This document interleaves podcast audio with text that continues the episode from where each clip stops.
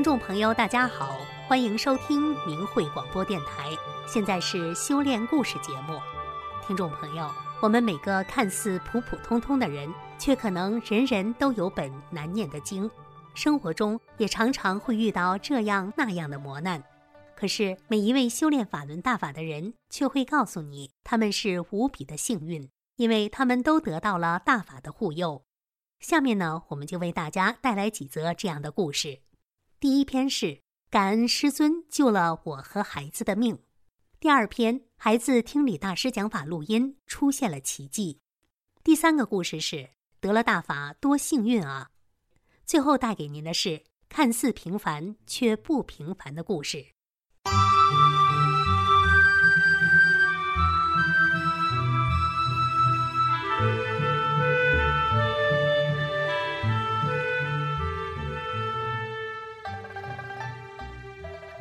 感恩师尊救了我和孩子的命。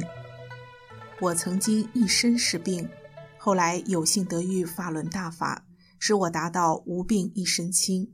正当我幸福地沐浴在大法中，江泽民疯狂地发动了对法轮功的迫害。我去北京为大法鸣冤，被绑架劳教，在高阳劳教所被酷刑转化，造成颈椎直立。嘴角控制不住流口水，腿不会动，眼直的看什么都是黑的，四肢直立。医生说，如果是平常人，根本不能活了。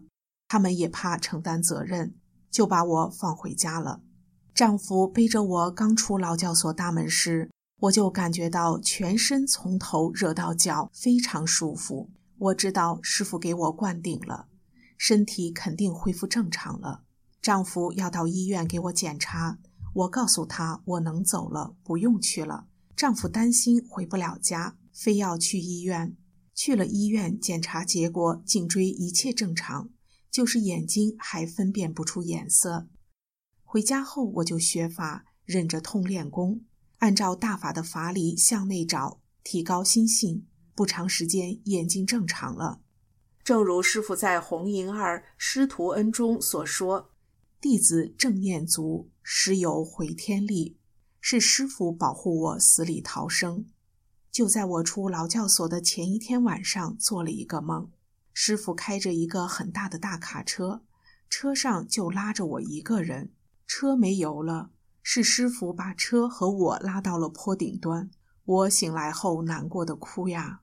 师父为救度弟子耗尽了心血，太难了呀。谁能理解师傅的苦心？我回家七天后，劳教所的警察到家里来看我死了还是活着。一进屋，看见我正在洗衣服，惊讶地握着我的手都哭了。他们亲眼目睹了法轮功的神奇。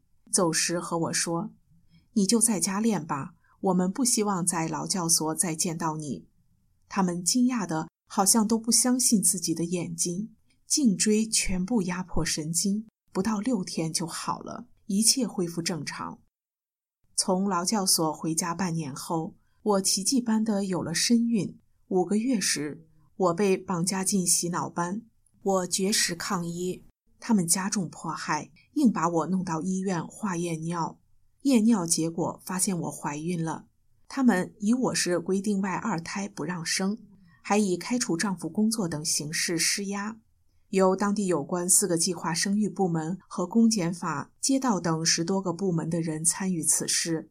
我告诉他们，我是练法轮功的，就得按照我师父要求的去做，不管什么情况，我都不能堕胎杀生。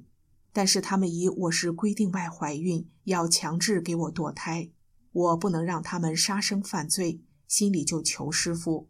结果一检查子宫里出现了很多瘤子。而且这些瘤子像气球一样，皮很薄，随时都会大出血。可医生说要全麻做手术。我听后又求师傅给我智慧，顿时感觉子宫出血。我放下害羞的心，把血纸掏出来给他们看。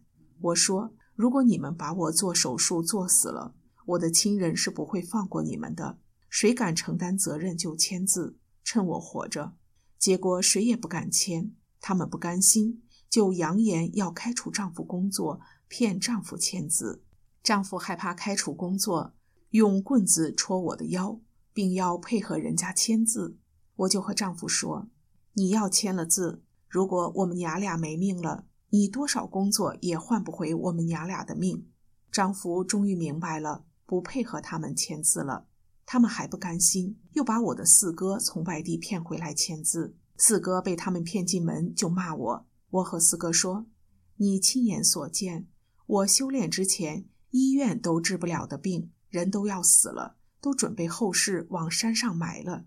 修炼后无病一身轻，你又不是不知道。如果因你签的字，我们娘俩都没命了，你可造下大业了，生生世世还不完。”四哥听明白了，拒绝不配合他们签字。神奇的是，我回家后再没出过血。怀孕六个月时，他们又来了，说要给我剖腹拿孩子，怕七个月剖出来孩子活了。总之就是想要孩子的命，吓得丈夫两天没吃饭。为了减轻丈夫的压力，不让所有参与此事的人杀生造业，趁丈夫上班不在家。我给他留了个纸条，被迫流离失所。孩子生在外地，没有生活来源，全靠同修们帮助照顾。神奇的是，孩子出生时子宫里没有瘤，一切正常。更神奇的是，孩子刚出生就会叫妈妈，三天在盆里洗澡，稍微扶着点儿就能坐直。医生说没见过这样的奇迹。两个月时就会坐，有人扶住腰就会走。孩子一直健康的生长，现在都十五岁了。每每想起这事，心中充满对恩师的感激。我庆幸自己修炼了法轮大法，能让我获得第二次生命。我感恩师尊的护佑，让我和孩子死里逃生。我愿世上所有的生命都能珍惜这佛恩浩荡的历史瞬间。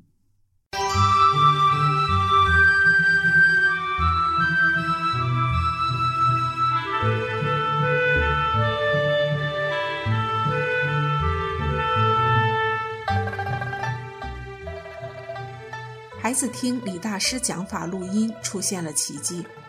我住在中国大陆东北某市，感谢大法师父救了我孩子。两千一六年十二月九号，我孩子出生第二十六天时患鹅口疮，我带孩子第一次去医院开药，回家给孩子上药。十二月十四号第二次去医院给孩子拍胸片、做彩超、采血，医生诊断说孩子肚子里有气。回家吃调整肠道的药物和消炎药，可是孩子每天晚上还不停地大哭大闹，没办法还得去医院。两千一六年十二月二十号，第三次去医院做腹部彩超、采血化验，一切正常。回家吃调整肠胃的药，但孩子照常哭闹。十二月二十三号早晨，孩子大口吐奶，不精神，不爱吃奶。第四次去医院，给孩子做了心电图，诊断为心率过速，建议住院。住院时量孩子体重十斤。住院后注射西地兰两次，每次注射后都高烧三十八度，发现情况不对，立即出院。出院时大夫说孩子是感冒，又吃了感冒药，消化不好，又吃了助消化的药。回家后眼看着孩子逐渐消瘦。体重降到八斤，而排便开始不规律，排出的便是绿色，不消化，哭闹不止。看上去孩子好像非常闹心，不爱吃奶，也不玩了。体温开始下降。两千一六年十二月二十四号晚上，孩子第五次去医院检查后，大夫说孩子心律不齐。回家后，我上网查询注射西地兰药物的不良反应是什么。网上介绍说，有胃肠道紊乱、厌食、心律不齐等，与孩子出现的症状吻合。我与母亲商量怎么办。母亲发现孩子身体很凉，体重下降，情况很严重，就对我说：“如果继续这样下去，恐怕要出大事。”母亲就劝我说：“只有师傅能救了孩子，没有别的办法。”我就同意了。晚上，母亲给孩子播放李大师的广州讲法录音，孩子听着听着就睡着了。录音机继续播放着师傅的讲法。第二天早上，孩子爱笑了，精神状态很好，还能吃奶了，也有了力气。两天后，孩子排便正常，爱玩了，身体变胖，皮肤变白，在没有用任何药物的情况下，孩子很快完全好了。这真是奇迹呀！李大师救了我孩子，我感谢李大师的救命之恩。我跟母亲说，我也要修炼。我把这件事写出来，就是告诉所有被中共谎言欺骗了的善良人，法轮功是好功法，祛病健身有奇效。了解一下法轮功吧。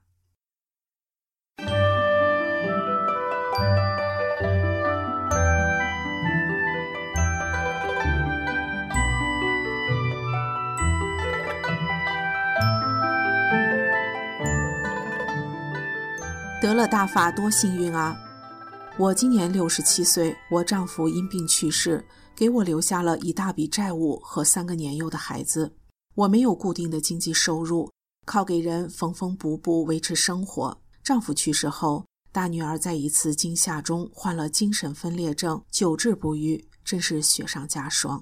生活的艰辛、沉重的外债、孩子们的生活费、医药费、三个孩子的学费等等，我都得担当着。再加上我身体、精神上的病痛，这内忧外患的日子简直压得我喘不过气来。我真的是不想活了，生不如死。整日以泪洗面，苦不堪言。二零零三年的一天，一位邻居大姨来我家，让我给她帮忙修改衣服。她看到我那一双哭肿的双眼，听了我的苦衷，对我说：“我有一本书太好了，可以打开你的心结。”于是，他就每天来我家读一段书，我做活，儿，他读书。当时我只是觉得这本书是教人做好人的。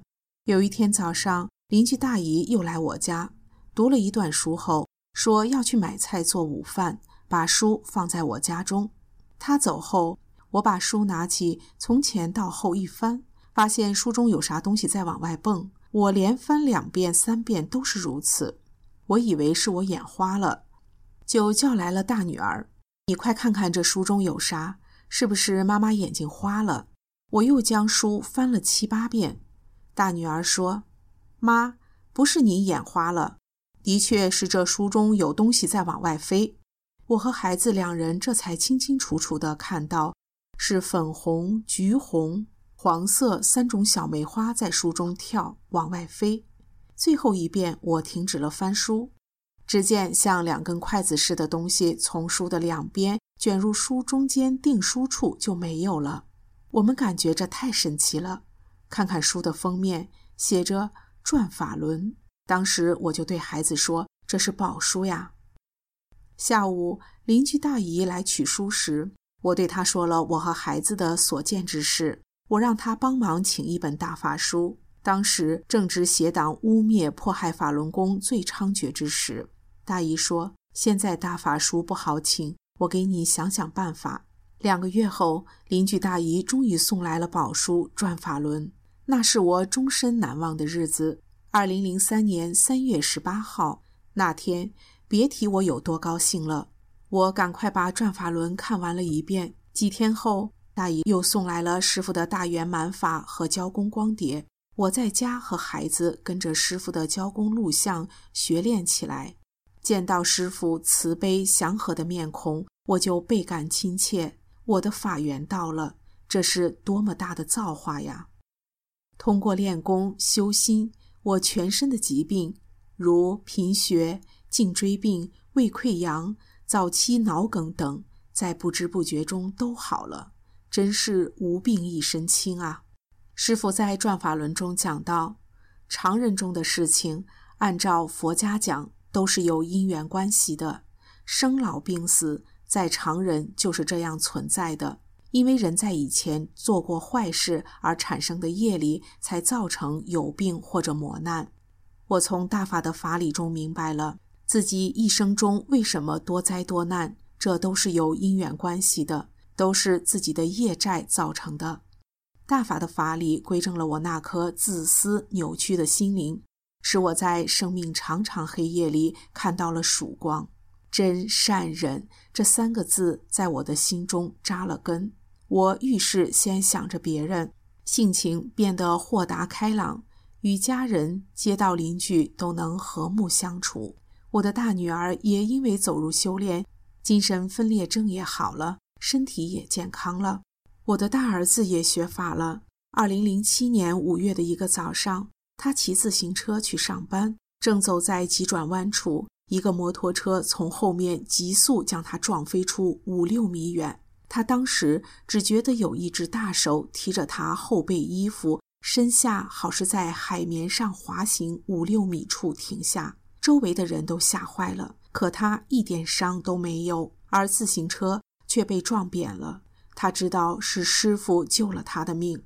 上小学的大孙子以前身体多病，我让他每天承念“法轮大法好，真善人好”这九字吉言。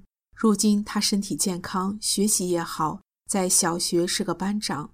他在大法弟子家庭熏陶中诚信礼貌，常常得到老师、同学、家人的称赞。二零零六年四月的一天，我在家盖房子，主体完工了，暂停。盖房时，从村子集体总电源处引了三根电源线。农村总电源线是明线，没有包胶皮。引入我家楼顶电源处，因停工，电线脱落到街面上很低，我担心过往车辆撞上，就上楼顶想把电线往上提高一点。因为我不懂电的性能，当我提高电线时，两根火线相碰，只听“啪”一声巨响，瞬间火苗传出三十多米远，我闯下了大祸，腿都吓软了。我当时跪在屋顶，双手合十求师傅：“我干下错事了，请师傅救救弟子。不管后果有多大，弟子一定承担，绝不给大法抹黑。”话音一落，火灭了，总电线断了，掉在了地上。我当即叫邻居找来电工，关了总闸，修好电线，并到各户去询问电器设备有无损坏的。后经检查。邻居一点损失都没有。在我出事不久，本村也有人和我一样撞了电线着火，损失了村民家的电器和变电房的设备，赔偿损失达几万元。同样的事情却两样结果。我知道是师父在呵护着弟子，得了大法多幸运啊！二零零九年三月八号晚上十一点，我乘坐末班车回家。因为太晚，我没有走家属区大门，却从家属区围墙倒塌处进去。因为这里地面外高内低，有约一米的差距，天又黑，我的脚一失控，从高处扑向低洼三四米处倒地。在倒地的那一瞬间，我闪念：“法轮大法好，真善人好，师傅救我。”我倒地后失去了知觉，趴在那里。一直到深夜两点多钟才醒来。醒来后，我用了半个多小时才站起来。离家只有一百多米。我到家已经三点多钟，左胳膊抬不起来，可是不疼。我用一只手给师傅敬三炷香，然后坐下读转法轮，读到香燃尽，天快亮了。我睡了一觉，醒来后，我试试左胳膊能抬起五六寸高。我就继续学法发正念，请师父加持。三天时间，胳膊就痊愈了。半年后，我让当医生的哥哥给看看，他摸摸我的胳膊说：“你的胳膊骨折过，我知道是慈悲伟大的师父用超长的法力帮助了我。我没有花一分钱，没有受痛苦地度过了这一劫难。想一想，如果不是师父，不是大法。”我这个家早就破碎不全了。如今我们全家都知道法轮大法好，我们全家和睦安康，是师父慈悲，用博大的胸怀拥抱了我的家，挽救了我的全家。千言万语说不尽感恩师父，感恩大法。我用我及家人的亲身经历告诉世人：法轮大法是超长的、超能量的科学。常念法轮大法好。幸福伴安康，希望更多的世人能破除邪党的谎言，在大法中获救受益。您现在收听的是明慧广播电台。您现在收听的是明慧广播电台。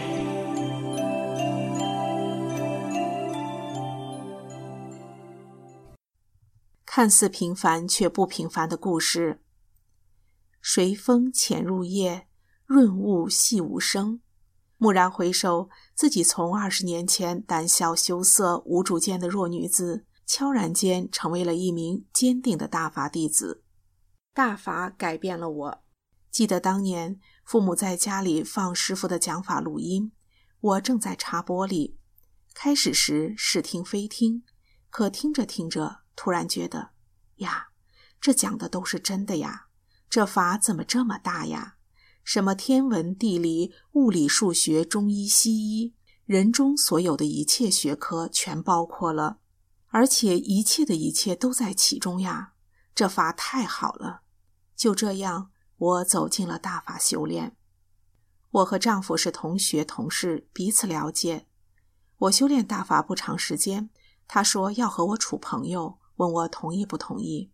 我思想保守，胆小又没主意。当时羞得不知所措，就说得回家问问我妈。周末相约去公园，我问她：周围那么多优秀的女孩，你不追？我无才无貌，为什么选我？他说：你有德。就因为他这一句话，让我下了决心和他交往。大约一周后，他的前女友，也是我们的同学，找到我说。他俩当时就差一张结婚证了。对于我如此传统的女孩来说，此话犹如晴天霹雳，我整个人都快垮了。下班后找到他，他没有隐瞒，回答是。我有生以来头一次知道什么叫撕心裂肺的痛，连续几天痛苦流泪无助。白天上班强装无事，回家对父母装笑脸。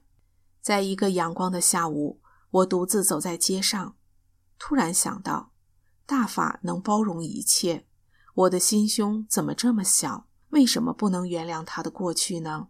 我能，这是第一次我自己决定了这么大的一件事，心中竟然如此的踏实有底。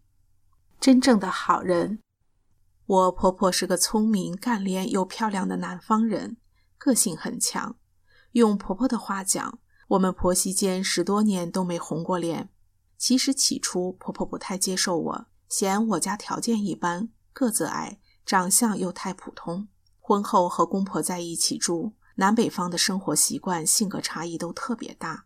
但是我事事尽量按她的习惯做，尊重她的意见，物质上从来不想占有什么。渐渐的，她愿意和我谈一些心里话。不和公公儿子说的话，都愿意和我说。记得一年夏天，婆婆的妹妹向她借钱，婆婆有些为难，怕公公生气。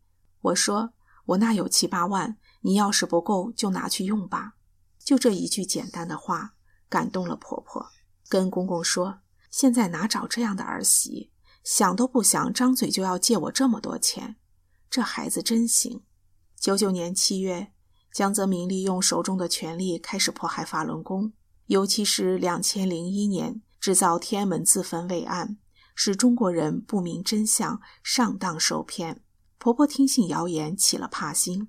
当时我儿子刚出生一个多月，正由我的父母带。婆婆跑到我家和我父母吵，把门打开将我父母撵走。眼见着父母渐渐远去的背影，我竟对婆婆没有一丝怨恨。心里明白，这事不能怨她，是她不明真相，信了中共的邪恶宣传，上了当。婆婆抱起孙子，说去她家，她来带。我和丈夫默默地跟在后边。当时婆婆家正准备装修，公公在外地，白天我们上班，只留她一人带孩子，又忙家务，也确实不易。我的父母没有计较，有时间就到婆婆家帮着看外孙。过年。还带上礼物到婆婆家拜年。后来婆婆对我说：“你妈妈是个好人。”渐渐的，婆婆和我父母的关系恢复了。家人三退，我的姨父在法院工作。一次，我劝他退出协党组织，没想到平时看似很严厉的他一口答应，并说：“共产党不好，我知道，早想退了。我干这么多年这工作，什么都知道，让我当党支部书记，我都不爱干，净玩虚的。原来他这么明白呀！我的公公是高级知识分子，比较固执。现在他也已经退出了中共的党团队。我虽然也曾跟婆婆讲过大法真相，但她对大法的误解没有消除。两千一一年，婆婆得了肺癌，为了更好的治疗，她去了南方另一儿子家。我只要儿子一放假，就带上他去照顾奶奶，与他谈话，倾听他的诉说。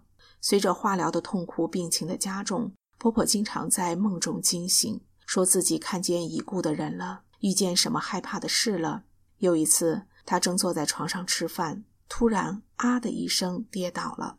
苏醒后，他说自己掉进了一个无底的大黑洞，太可怕了。从此晚上不许关灯，后来白天竟然怕光，怕和痛苦把他包围着。看着他的痛苦，我难受在心里。一天，在他稍稍平静时，我轻轻地握住他的手，平静而坚定地说。妈，别害怕，生命是不死的。婆婆一惊，问我为什么。我说，佛家讲生命是轮回的，只是科学还证实不了。这回她说，你说的可能是真的。我说，你入过团队，身上有邪党的印记，它叫无神论，迫害法轮佛法，是要把人带入地狱的。你起个化名退出来吧，以你的性格叫奥梅怎么样？婆婆抓住我的手，感慨地说：“只有你懂我。病中的婆婆最愿意和我在一起。她说和我在一起不害怕。婆婆病故后，我清晰地做过一个梦，她来到我家，穿着生前常穿的一件衣服，面色又黑又黄，很消瘦，问我：‘你告诉我什么话来着？’我一字一句大声地对他说：‘法轮大法好。’”他立刻容光焕发，脸也饱满了，衣服竟然有点金色，发光了，整个人都变了，兴奋地说：“哎呀，知道啦！这孩子命真大。两千零八年的暑假，我们一家三口去旅游，途中遇到车祸，当时九岁的儿子被撞飞了，瞬间竟不知道哪儿去了，慌乱中。”我们在山坡上发现儿子瘦弱的身躯，穿件橘黄色的衣服，在绿草阳光的映衬下静静地躺着，像睡着了一样。我的心也像有了底一样平静了。抱起孩子，在丈夫、司机、游客、路人的争吵喧闹声中，坐进了开往医院的出租车里。景区离医院很远，路上我就一直在儿子的耳边念“法轮大法好”，连怕的想法都没有。渐渐的，儿子睁开眼睛，并且开始和我说话了。过了一会儿，他说想吐，停下车吐过后，身体有点虚弱，躺在我怀中，渐渐恢复。出租车司机还安慰我们说：“这孩子一看就有福，没事儿。”到医院，经过 CT、X 光等一系列全面检查，结果儿子什么事儿都没有，连一点皮都没破。大夫说在这里观察三天，没事儿的话可以出院。交警在处理事故时说：“也太奇怪了，今天同一个地点还不到九点，竟发生了三起车祸。头两起，一个当场死亡，一个重伤都瘫痪了。这孩子命真大。”肇事的司机吓坏了，陪着孩子检查，还承受着丈夫在气愤中的谩骂。关键是她不愿暴露身份，原来他是军队特殊兵种的，为奥运会秘密出来执行特殊任务的。交谈中，我告诉他：“你不用担心，我的孩子没有任何危险，也不会留下任何后遗症。不管你是谁，今天遇到这事儿都是我们的缘分。告诉你，我是练法轮功的。如果你心里还放不下，就记住法轮大法好吧。”大法的力量感动了他。他说：“我真没见过这么好的人。”后来的两年中，他经常给我打电话询问孩子的情况。当然。孩子一切平安。不平凡的故事。五年前，单位改革，我所在的部门改租临时工，正式员工重新安排。别人都为自己的岗位焦急，我像没事人似的，心想就随其自然，听师傅安排吧，只要有利于学法的环境就行了。结果，我的新岗位不但能使我有时间学法，还能接触到其他大法弟子，对我的帮助非常大。两千一五年七月，另一单位的领导在与我丈夫的几次工作交往中，认定他实在认真、技术好，就把我丈夫调过去了。那个单位是许多人梦寐以求的，要求硕士学位以上，还要有关系。我丈夫没找任何关系，没花一分钱，就这样自然水到渠成。我这个人出门只能靠丈夫，自己连火车票都没买过。前年儿子初中毕业，我竟然一人带他体验了一次台湾自由行。同事们都说我胆子大。是的，不知从什么时候开始的，我不怕独自走夜路了，遇事不惊了，在别人面前说话不扭捏，大方自然了，已成为一个有思想、有主见的人了。我深深的知道，只要心中有法，前方无论遇到什么，都不会有问题的。是的，我坚信这一点。我的这些故事看似平凡，却不平凡。这二十年，我没吃过一片药，身体健康。去年夏天，表姐、儿子和我去骑自行车，从早七点到晚八点，很多山路，上坡下坡的。他俩骑的是轻便的变速车，我骑一辆老式斜梁的二十四寸自行车。结果表姐累得第二天没上班，休息了一天，而我正常上班，没啥感觉。表姐笑着说：“现在才知道你是我认识的人里身体素质最好的。”